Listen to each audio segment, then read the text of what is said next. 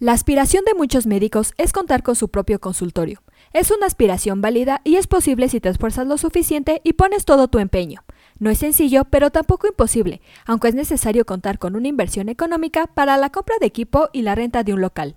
Como todo proyecto, necesitas de planificación y constancia para que se pueda concretar y sea redituable a largo plazo. Ahora bien, no solo es el aspecto económico, también el legal. Requieres de tramitar los documentos pertinentes ante la COFEPRIS y cumplir lo que estipulan los reglamentos actuales. Es por ello que en este episodio te compartimos algunos aspectos de la nueva norma de equipamiento de consultorios médicos. Comencemos.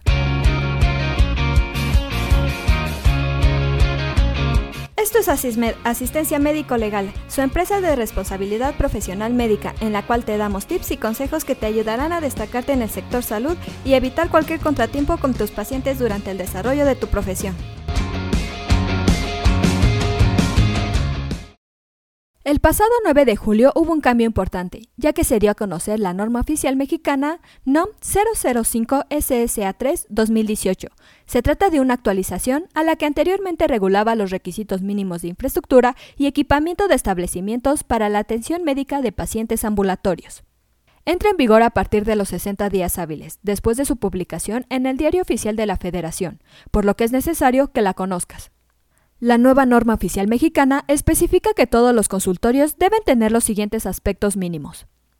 En el apartado de mobiliario, los consultorios deben tener asiento para el médico, asiento para el paciente y acompañante, asiento para el médico en la exploración del paciente, banqueta de altura o similar, báscula con estadímetro, Cubeta o cesto de basura municipal y bolsa de plástico color rojo para residuos peligrosos biológicos infecciosos, así como contenedor rígido para residuos peligrosos punzocortantes. Guarda de medicamentos, materiales o instrumentales. Mesa de exploración con piernas. Mesa de mayo Pasteur o similar de altura ajustable. Mueble para escribir y mueble para guardar los expedientes clínicos. En cuanto a equipo profesional, debes contar con Espimomanómetro preferentemente aneroide o eléctrico con brazalete del tamaño que requiera para su actividad principal. Estetoscopio biauricular, estetoscopio pinar, estuche de diagnóstico, lámpara con haz direccionable y negatoscopio. En el apartado de instrumental debes contar con caja con tapa para soluciones desinfectantes, espejos graves, chicos, medianos y grandes, mango para bisturí, martillo percusor, pinzas de anillos, Pinzas de dirección con dientes y sin dientes. Pinzas tipo mosquito. Pinzas para sujetar cuello de matriz. Pinza curva. Portaguja recta, con ranura central y estrías cruzadas.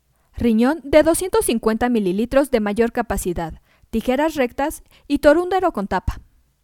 En cuanto al apartado de varios, no olvides contar con cinta métrica y termómetro clínico.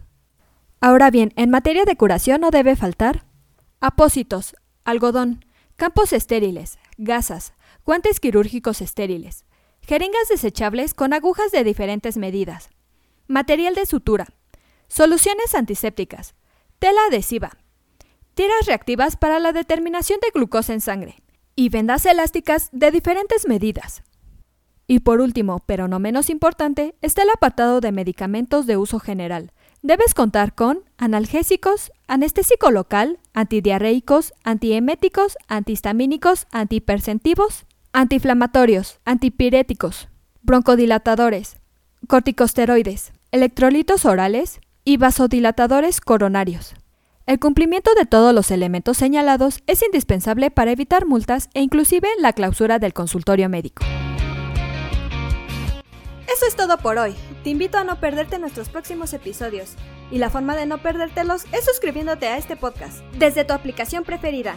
Y si te ha gustado este episodio, compártelo en tus redes sociales, con lo cual estarás ayudando a otros colegas a mejorar dentro de su consultorio o clínica y estarás ayudando a llegar a más personas. Si gustas dejarnos algún comentario o valoración en cualquiera de nuestras plataformas, te estaré muy agradecida, ya que sabré que estás ahí. De igual manera, te invito a que visites nuestra página en www.asistenciamedicolegal.com, así como nuestras redes sociales que son Facebook, Instagram y Twitter. Hasta la próxima. Everybody says that good things never last.